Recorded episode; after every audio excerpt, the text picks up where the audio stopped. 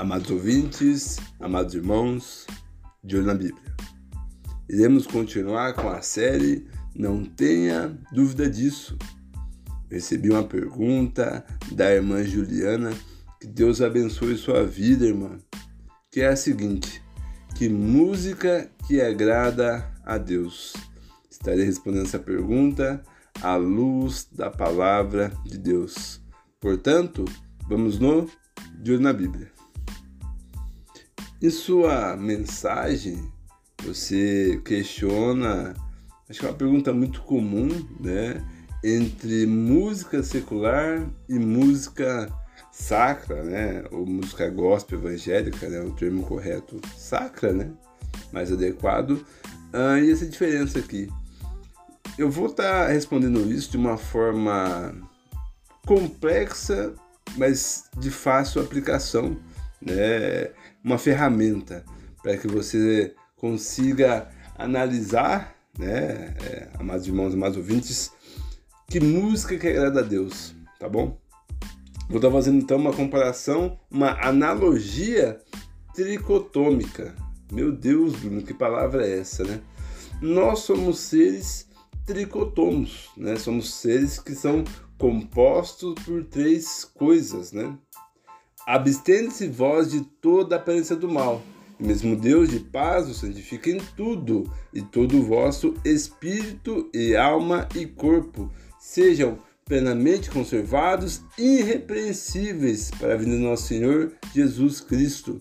1 Tessalonicenses 5, 22 e 23. Ou seja, né, temos que conservar o nosso espírito, alma e corpo. Não vou entrar tanto no, na, na, questão da tricotomia, né? Mas saibam que nós somos formados por três coisas: espírito, alma e corpo. A música ela é composta por letra, melodia e ritmo. Dado aí, né, essas essas seis variáveis, né, vou estar fazendo uma analogia com elas, né, vai ficar mais fácil de compreender como existe né, aquela eterna, eterno digo enquanto você estiver vivo, né, briga entre corpo e espírito, né, o carne e espírito, né, o espírito é algo importante, é algo que tem que ser, tá sempre preenchido, sempre buscando o espírito.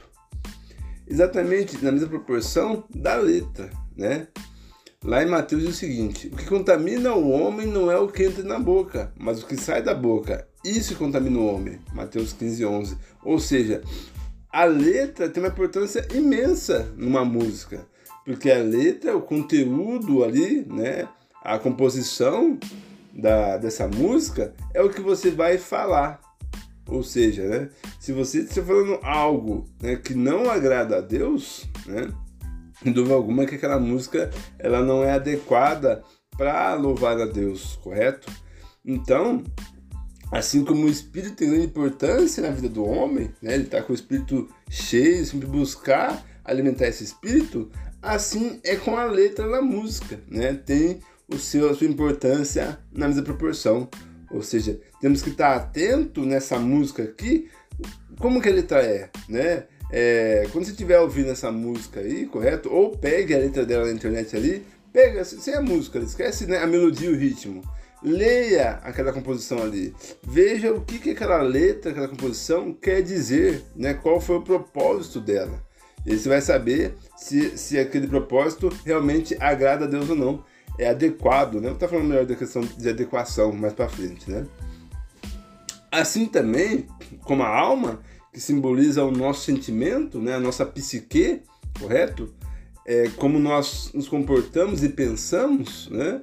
A alma também ela vai ser equivalente na música à melodia. Como assim, Bruno, equivalente, né? É assim, a melodia ela vai trazer algo para nossa alma. Vou explicar, vai ficar fácil, né? Por exemplo, imagina que você vai fazer a ah, acupuntura, né? Ah, não sei se já foram fazer acupuntura não. Mas quando você vai num, lugar de acupuntura, você vê que ali vai estar vai tá uma, uma música numa melodia suave, uh, com elementos naturais, a água do mar, o vento, Porque essa melodia vai causar na sua alma, na sua psique, o que? Uma calma. Né? Para que você fique tranquilo relaxado ali e consiga aproveitar bem né, a, a acupuntura. Imagina, né? Quem já foi na acupuntura vai entender. Imagina se chegar na acupuntura lá, tocasse um ritmo pesado, sei lá, um, um, rock, um funk, correto? Né? Alguma coisa muito agitada, uma música eletrônica ali, você conseguiria, né? Fazer com que a sua psique entrasse num estado mais, mais calmo, né? Mais sossegado? Evidente que não. Então, essa é, é a ação da melodia na música, correto? Por exemplo, se você, se você ouvir uma, uma música com uma melodia que é mais, é, que é mais triste, sabe? Aquela melodia mais chorosa, né? Isso vai causar em você uma tristeza, né? Isso, talvez ali quando você está triste, você queira ouvir músicas com essa melodia, né? Isso é interessante. Agora, o corpo, né? O corpo, a carne, correto, né? Ela vai ser equivalente ao ritmo. Né? Então, a questão de alimentar a carne, por que isso, né?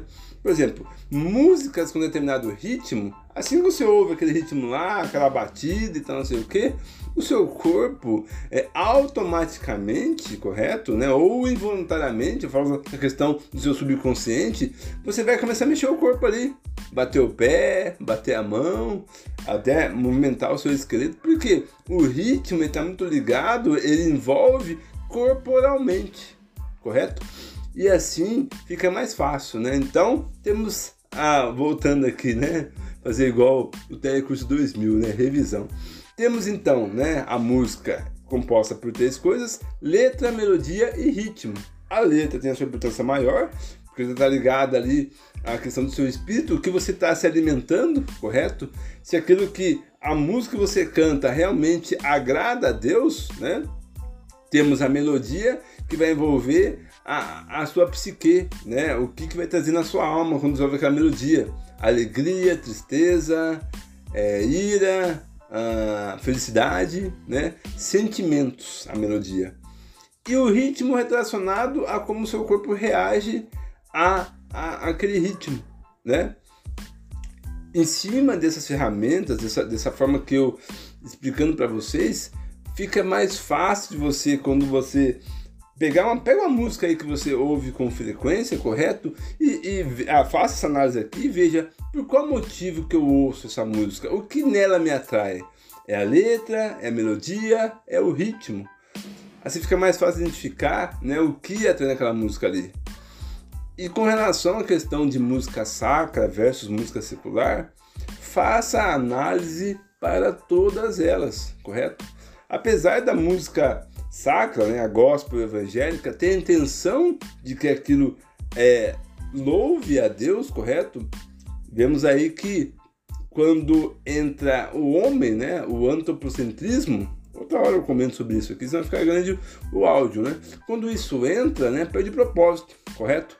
Então, faça essa análise tanto na música sacra, que é, vamos dizer assim, que teoricamente, né, entre aspas, é destinada ao louvor a Deus, faça essa mesma análise com músicas seculares. Tem músicas seculares ali que, sem dúvida alguma, tem uma letra, né, tem uma melodia que agrada a Deus, que é mais adequada. Eu acho que essa que é, é, é o ponto-chave, né? O que, que é adequado na música para agradar a Deus e o que não é adequado. Assim como comentei da adequação ali para fazer a compultura, né? Espero que eu tenha dado uma ferramenta aí. Eu acho, acho essa forma complexa, mas mais fácil de aplicar para poder saber que música agrada a Deus. Tá bom, meus amados ouvintes, meus amados irmãos? Esse foi o De Olho na Bíblia.